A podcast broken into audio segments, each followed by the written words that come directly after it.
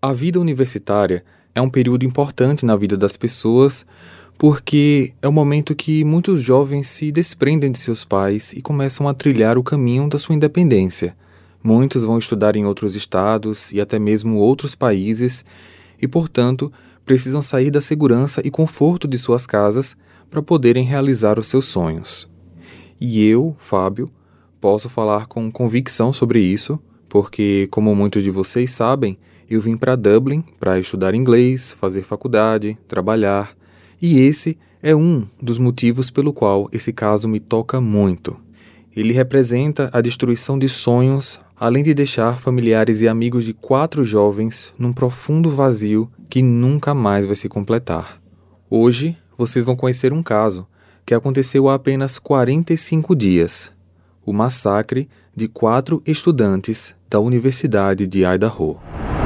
Olá, misteriosos! Eu sou Fábio Carvalho e esse é o projeto Arquivo Mistério, um podcast que eu tento ao máximo produzir ele de um jeito que faça você se envolver na narrativa. Siga a gente na plataforma de streaming em que você está nos escutando agora para receber notificação sempre que um novo episódio for lançado.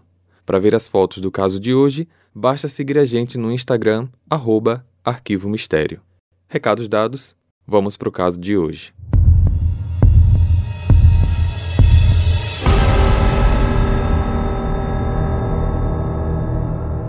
A história de hoje se passa em Moscou, uma cidade em Idaho, nos Estados Unidos. Apesar dessa não ser uma cidade grande, tendo uma população total de 25 mil habitantes, Moscou é uma cidade com uma vida relativamente agitada devido à presença do campus da Universidade de Idaho, que conta com em torno de 11 mil estudantes do país e do mundo inteiro. Só que no dia 13 de novembro de 2022, a cidade amanheceu com a notícia que para muitos foi considerada como inacreditável. Às 11h56 da manhã, um rapaz ligou para o 911 informando que quatro colegas estavam muito feridos dentro de uma casa estudantil e eles precisavam de ajuda médica urgente. A atendente acabou enviando não só ambulâncias, como também viaturas policiais.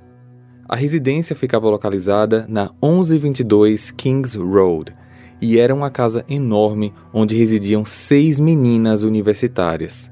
Ao chegarem no local, Bethany, uma das moradoras, mas que não era uma das vítimas, estava desmaiada e Dylan, a outra moradora, estava em choque, sem conseguir conversar direito com ninguém. Outras pessoas estavam na casa, incluindo o rapaz que fez a chamada para o 911, mas a identidade deles está mantida sob sigilo. Três cômodos da casa foram comparados a um cenário de filme de terror. Três moradoras e o namorado de uma delas estavam sem vida, em seus quartos, num cenário onde a cor vermelha era praticamente a única coisa que eles conseguiam ver. Antes que eu dê seguimento aos fatos, eu preciso apresentar as vítimas e as testemunhas a vocês. Madison Morgan nasceu em 25 de maio de 2001 em Eugene, no estado de Oregon, e tinha 21 anos. Estudava marketing na Universidade de Idaho e estava em um relacionamento há dois anos com Jake Schringer, um estudante da mesma universidade. Madison era descrita como uma pessoa muito bondosa, que estava sempre sorrindo e passando positividade para os outros. Ela também era alguém que mantinha várias amizades de longa data, além de sempre tentar construir laços afetivos até mesmo com os familiares mais distantes. Após a formatura, que aconteceria em 2023, o seu sonho era viajar e explorar diferentes partes do mundo. Uma das amigas mais antigas de Madison era Kaylee Jade Gonçalves, que nasceu no dia 8 de junho de 2001 na Califórnia e tinha 21 anos. Ela era irmã do meio de um grupo de quatro irmãs e um irmão. As duas se conheceram no colégio e acabaram se tornando melhores amigas. Ao final do ensino médio, ambas passaram a procurar faculdade juntas e optaram pela Universidade de Idaho. Contudo, ao invés de marketing, Kelly optou por estudos gerais, o que pode ser assemelhado com pedagogia no Brasil, já que ela desejava ser professora infantil. E esse curso era um curso de menor duração e, portanto, ela se formaria em dezembro de 2022. Desde a adolescência, Kelly esteve num relacionamento com um rapaz chamado Jack Ducor, mas eles haviam tido um término amigável recentemente. Assim como Madison, Kelly queria viajar ao final da graduação, mas ela queria conhecer mais do seu próprio país.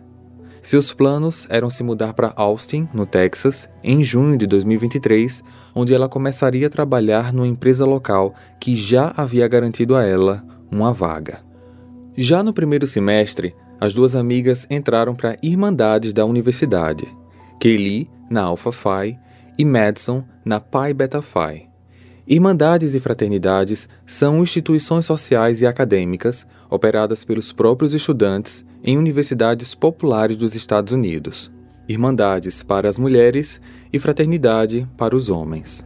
Em alguns casos, os alunos moram em casas pertencentes às próprias associações, que normalmente ficam fora das universidades, e para ser aceito, o aluno tem que ter frequência nas aulas, notas na média, sem reprovações ou desistência do curso, e devem servir à comunidade de maneira geral, incluindo trabalhos sociais e ou educacionais. Existem outros objetivos internos que beneficiam os próprios estudantes, como posições favoráveis no mercado de trabalho, quando às vezes associados anteriores que já se formaram pode indicar posições nas empresas em que trabalham. Isso não é garantia, mas o apoio entre os internos continua mesmo após a formatura de alguns deles. Foi no segundo ano da Irmandade que Madison conheceu Zena Kernudel. Zena nasceu em 5 de julho de 2002 em Idaho, tinha 20 anos e também estudava marketing. Ela tinha uma irmã e um irmão.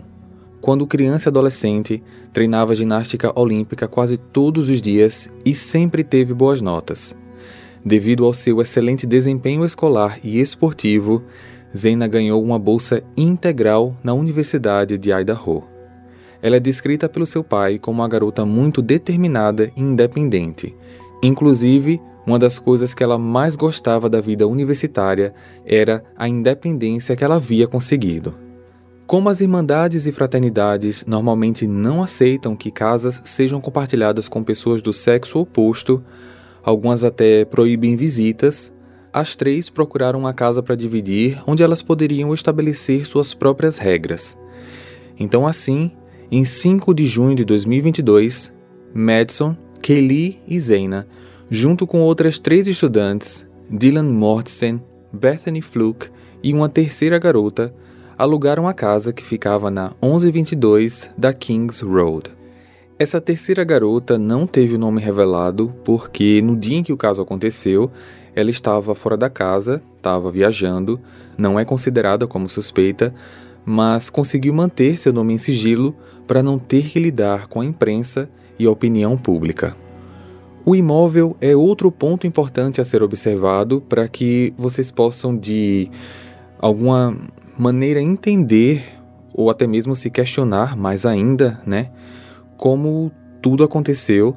Então, eu vou explicar os andares da casa conforme as plantas que foram publicadas.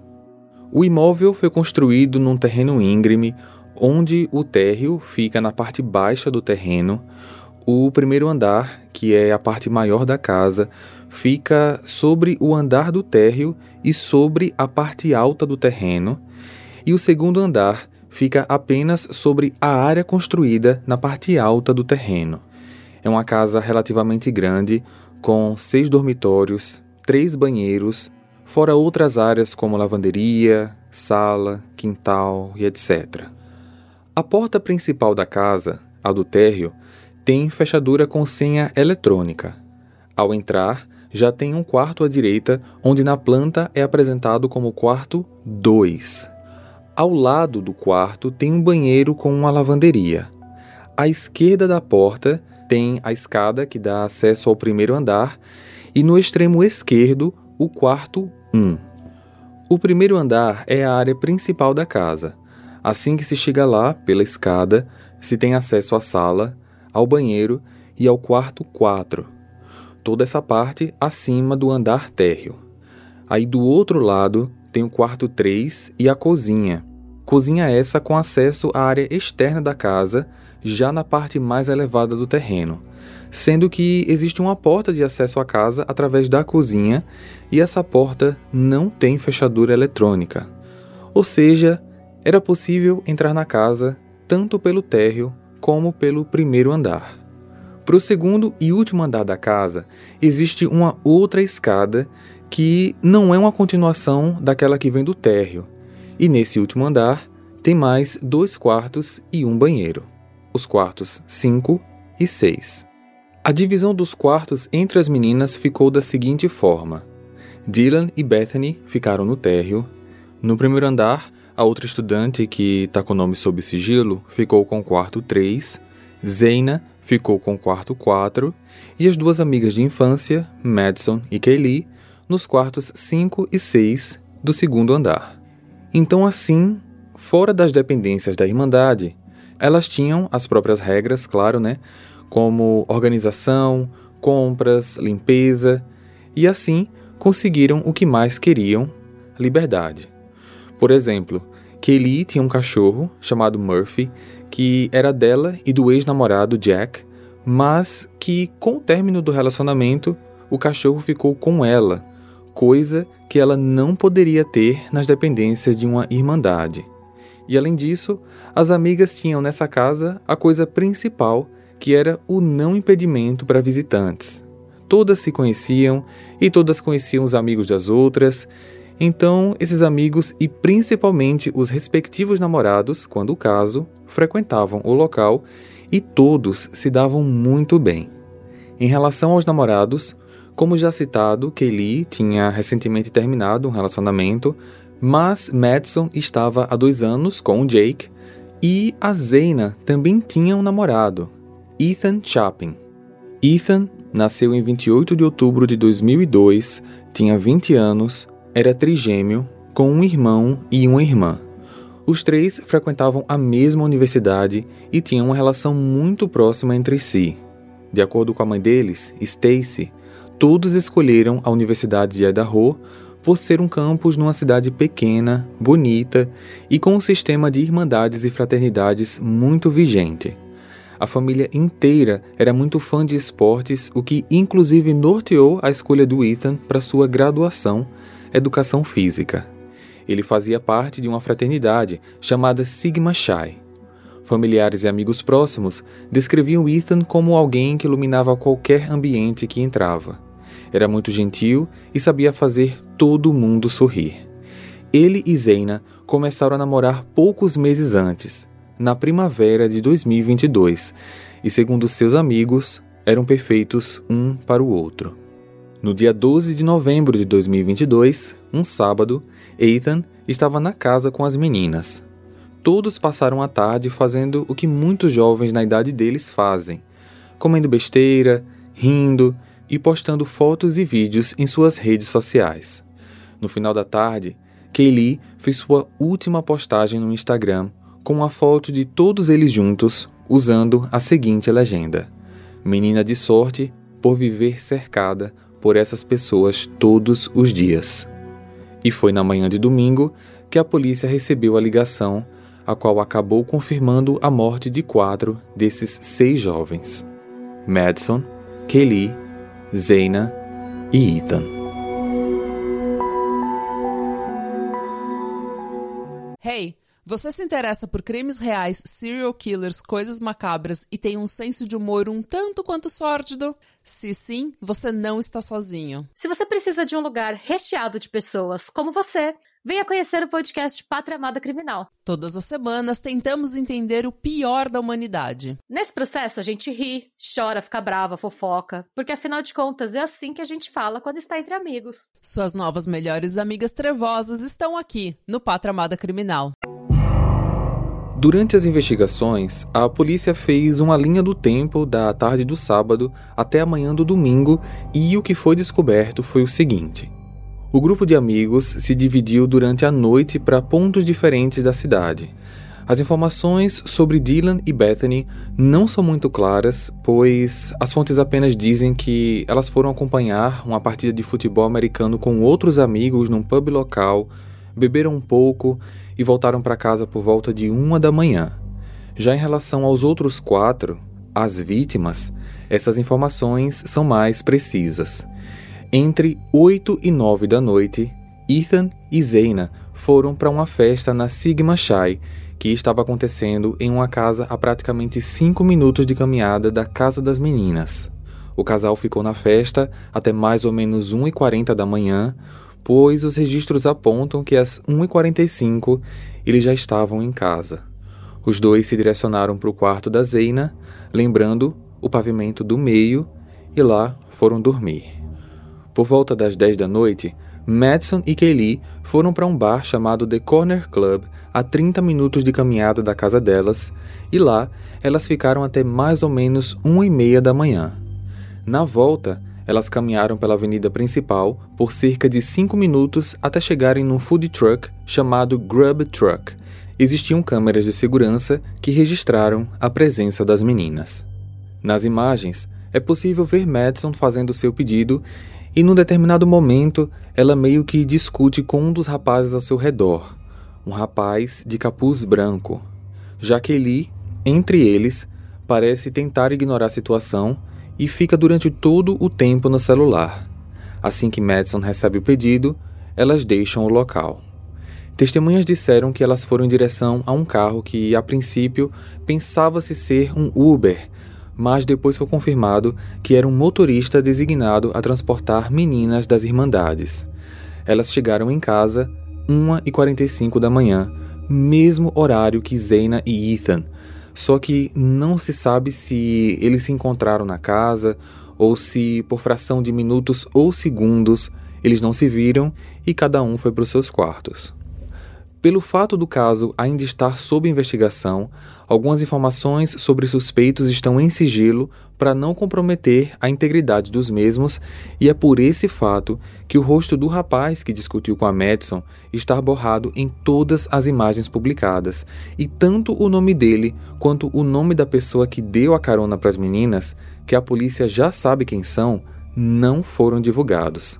Acredita-se também que muitas informações não são publicadas por completo porque a polícia pode estar guardando as sete chaves pistas cruciais que possam levar à identificação do ou dos responsáveis. Porém, o que foi informado pelas autoridades é que pouco mais de meia hora depois de chegarem, às 2h26, Kelly fez uma primeira ligação para o ex-namorado Jack, mas ele não atendeu.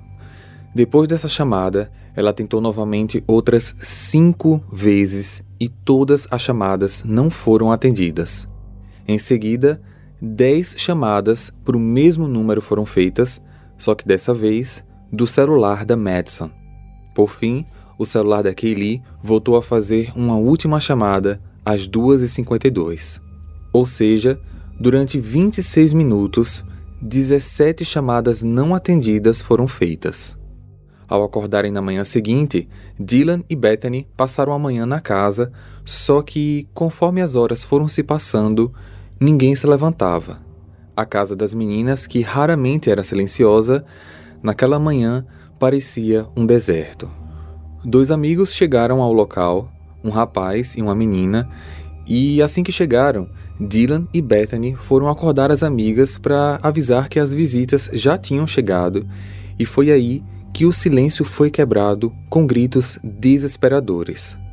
As meninas se depararam com os corpos de Madison, Kelly, Zaina e Ethan naquele cenário assustador. Foi esse amigo que ligou para o 911, já que a outra visita e as outras duas moradoras estavam em choque. Dylan e Bethany não tinham um arranhão sequer. Elas passaram por um rápido atendimento psicológico e foram para a delegacia prestar depoimentos.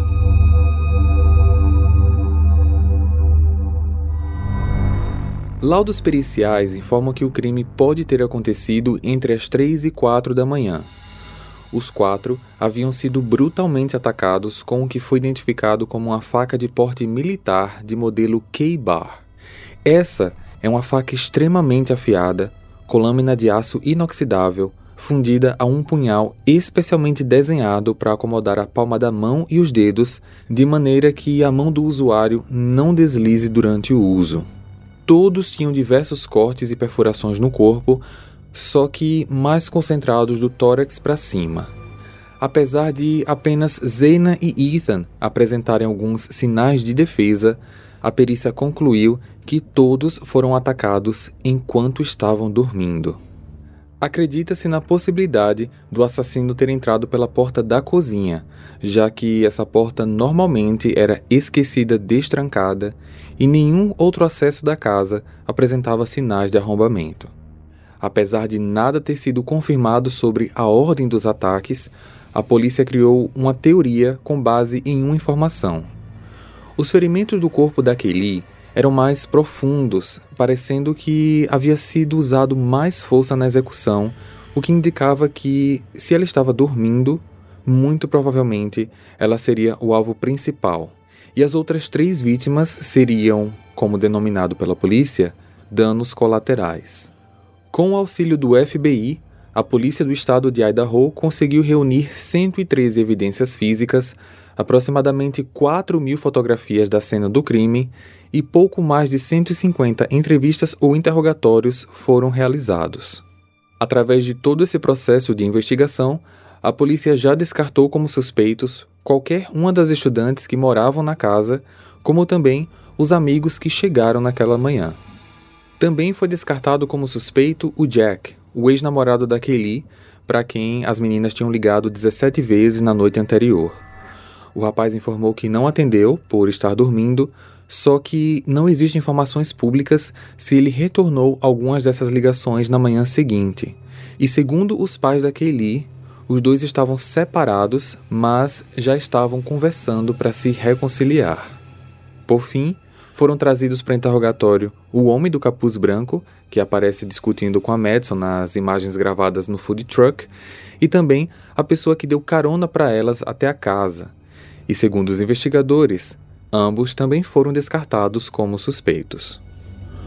Os investigadores não conseguiram encontrar nenhum material genético diferente nas vítimas ou em qualquer lugar da casa que não pertencesse aos próprios moradores e visitantes, o que deixa eles meio perdidos, já que praticamente todos esses já foram descartados como suspeitos, e faz com que eles também não compreendam como que uma terceira pessoa entrou, atacou quatro pessoas em silêncio, sem acordar os demais, e saiu sem deixar qualquer rastro, e isso se torna ainda mais misterioso se essa pessoa não fez isso sozinha. O FBI já disponibilizou mais de 40 detetives para o caso, sendo que alguns estão em Idaho e outros espalhados pelo país, incluindo equipes de Cyber Investigation, por causa de uma teoria que surgiu no decorrer das investigações. Surgiu um rumor na internet de que Kaylee tinha um stalker e essa informação meio que foi confirmada pelo pai dela, que disse que a filha comentou com ele uma vez que ela acreditava estar sendo vítima de um stalker. Apesar de ainda não terem encontrado nada, a polícia continua investigando essa situação. No dia 10 de dezembro, quase um mês após o crime, as autoridades identificaram imagens de segurança um carro branco de modelo Hyundai Elantra 2011 a 2013, dirigindo perto da casa entre as 3 e 4 da manhã, exatamente no horário em que o crime aconteceu. Não foi possível identificar a placa do veículo e, portanto, a polícia pediu para todos os comércios e estabelecimentos locais as imagens das câmeras de segurança para que eles pudessem tentar identificar esse veículo. Três dias depois, o gerente de um posto de gasolina entregou às autoridades algumas imagens capturadas na madrugada do dia 13, a madrugada do crime, onde um Hyundai Elantra, de cor branca, estava correndo em alta velocidade pela área. O material ainda está em análise por especialistas. Agora, misteriosos, eu vou fazer aqui uma coisa que eu nunca fiz em nenhum outro caso do canal até hoje: criar uma teoria mas isso vai ser em relação ao que pode ter acontecido lá dentro. Essa minha teoria não inclui quem nem o motivo, até porque ainda não temos informações suficientes para isso. Então, eu só vou compartilhar essa teoria porque, como o caso é novo, existem muitas perguntas que ficaram na minha cabeça, mais do que o normal, do que quando eu faço outros casos, e para tentar responder algumas delas, eu gostaria de também pedir a opinião de vocês. E essa teoria vai levar muito em consideração a planta da casa. Por isso que eu pedi que vocês prestassem atenção quando eu expliquei sobre os cômodos. Ah, vamos levar em consideração algumas coisas também. Primeiro, que a pessoa entrou pela porta dos fundos. Segundo, essa pessoa não conhecia o imóvel por dentro. Terceiro, não fez barulho e não acendeu as luzes. E quarto, o criminoso provavelmente estaria procurando pela Kaylee. Então, conforme o que eu acredito, já na cozinha, ele teve acesso ali ao primeiro andar da casa e foi direto ao quarto 3. E como ele estava vazio, ele foi para o outro quarto do mesmo andar, no caso, o quarto 4, que era o quarto da Zeina. Lá, ele viu que tinha alguém na cama e atacou. Sem perceber que eram duas pessoas ali, o criminoso acabou tendo que revezar em atacar o casal, e por isso que apenas eles apresentavam alguns sinais de defesa, porque enquanto estava atacando um, o outro teria tempo de tentar fazer alguma coisa. Mas imagine que eles estavam dormindo, né? E acordaram naquela situação e não tinham muito o que fazer.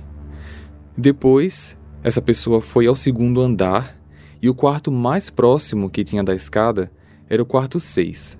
Ele entrou, viu que tinha alguém e atacou.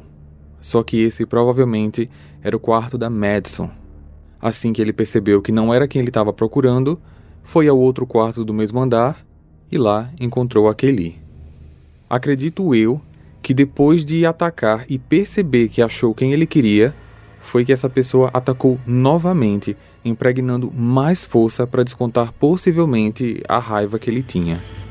Após isso, ele foi embora sem precisar descer ao térreo, o que talvez pode ter sido a sorte, por assim dizer, da Bethany e da Dylan, porque se essa pessoa tivesse escolhido primeiro descer o andar, muito provavelmente todos da casa seriam atacados.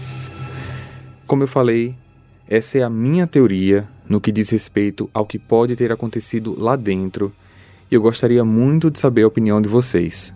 Se vocês acham que essa linha de raciocínio faz algum sentido, ou se por acaso vocês têm alguma outra versão, deixe sua opinião nos comentários e vamos conversar um pouco mais sobre esse assunto até que informações oficiais sejam publicadas. Hey! Você se interessa por crimes reais, serial killers, coisas macabras e tem um senso de humor um tanto quanto sórdido? Se sim, você não está sozinho. Se você precisa de um lugar recheado de pessoas como você, venha conhecer o podcast Pátria Amada Criminal. Todas as semanas tentamos entender o pior da humanidade. Nesse processo a gente ri, chora, fica brava, fofoca, porque afinal de contas é assim que a gente fala quando está entre amigos. Suas novas melhores amigas trevosas estão aqui no Pátria Amada Criminal. Com o avanço da tecnologia, com a quantidade de redes sociais e de canais como este focados em true crime, não fica difícil encontrar informações e interpretá-las cada um do seu jeito, e muitas vezes é aí que pode morar um problema. A polícia americana diz que de alguns anos para cá vem usando parte das redes sociais para investigação e que a participação do público ajuda muito, mas pediram que tomem cuidado com rumores, especulações e principalmente as falsas acusações que indicam pessoas que podem acabar sendo vítimas da opinião pública. Discutir o caso é uma coisa, mas colocar a vida de outra pessoa em risco é uma outra coisa totalmente diferente que pode também acabar em punição devida. Nesse ponto da investigação, as autoridades querem deixar claro que não suspeitam dos seguintes indivíduos: Dylan e Bethany, as duas residentes da casa que sobreviveram, a menina que está no contrato da casa, mas que não estava na residência naquele final de semana, o rapaz encapuzado do food truck, o motorista que levou as meninas para casa, Jack, o ex-namorado da Kelly, e os amigos que chegaram na casa na manhã seguinte. A polícia está sim mantendo muita informação em sigilo e com razão. Esse é um caso muito recente, aconteceu há mais ou menos 45 dias, e muitas evidências não vêm a público para não prejudicar o andamento das investigações. Os residentes de Idaho e de algumas cidades vizinhas estão ainda hoje colaborando como podem para resolver o caso, e o medo e a preocupação ainda estão muito presentes. É possível até que o desfecho desse caso traga uma quantidade de informações tão grande que talvez seja necessário fazer um novo episódio. Eu produzi ele porque vocês me pediram muito aqui nos comentários e nas redes sociais, mas esse é um dos principais motivos pelo qual eu não costumo trazer casos recentes não resolvidos ao canal, porque eles costumam dar uma sensação de impunidade. Só que tudo leva tempo. Foram quatro vítimas que não faziam parte da mesma família, e apesar de morarem juntas, as meninas tinham cada uma suas vidas. O Ethan nem morava na casa. A gente não tem ainda os laudos das autópsias para saber se, por exemplo, eles estavam sob uso de drogas, qual o teor alcoólico do organismo, qual o motivo das 17 chamadas das meninas para o Jack. Não se sabe ainda se a causa da morte foi, por exemplo, perda sanguínea ou sufocamento. Não sabemos a ordem das execuções, como que a pessoa entrou e saiu da casa, de quem é o Elantra Branco. Tá tudo sob investigação, mas como eu disse, eu trouxe para vocês agora, sem esperar a resolução do caso, porque vocês realmente me pediram muito. Tudo o que podemos fazer agora é esperar para que as pistas coletadas e outras evidências que ainda estão sendo analisadas possam levar as autoridades ao culpado ou aos culpados, porque até o momento, tudo o que a gente tem é a certeza de que o sonho de quatro jovens universitários e a felicidade de quatro famílias foram completamente destruídos.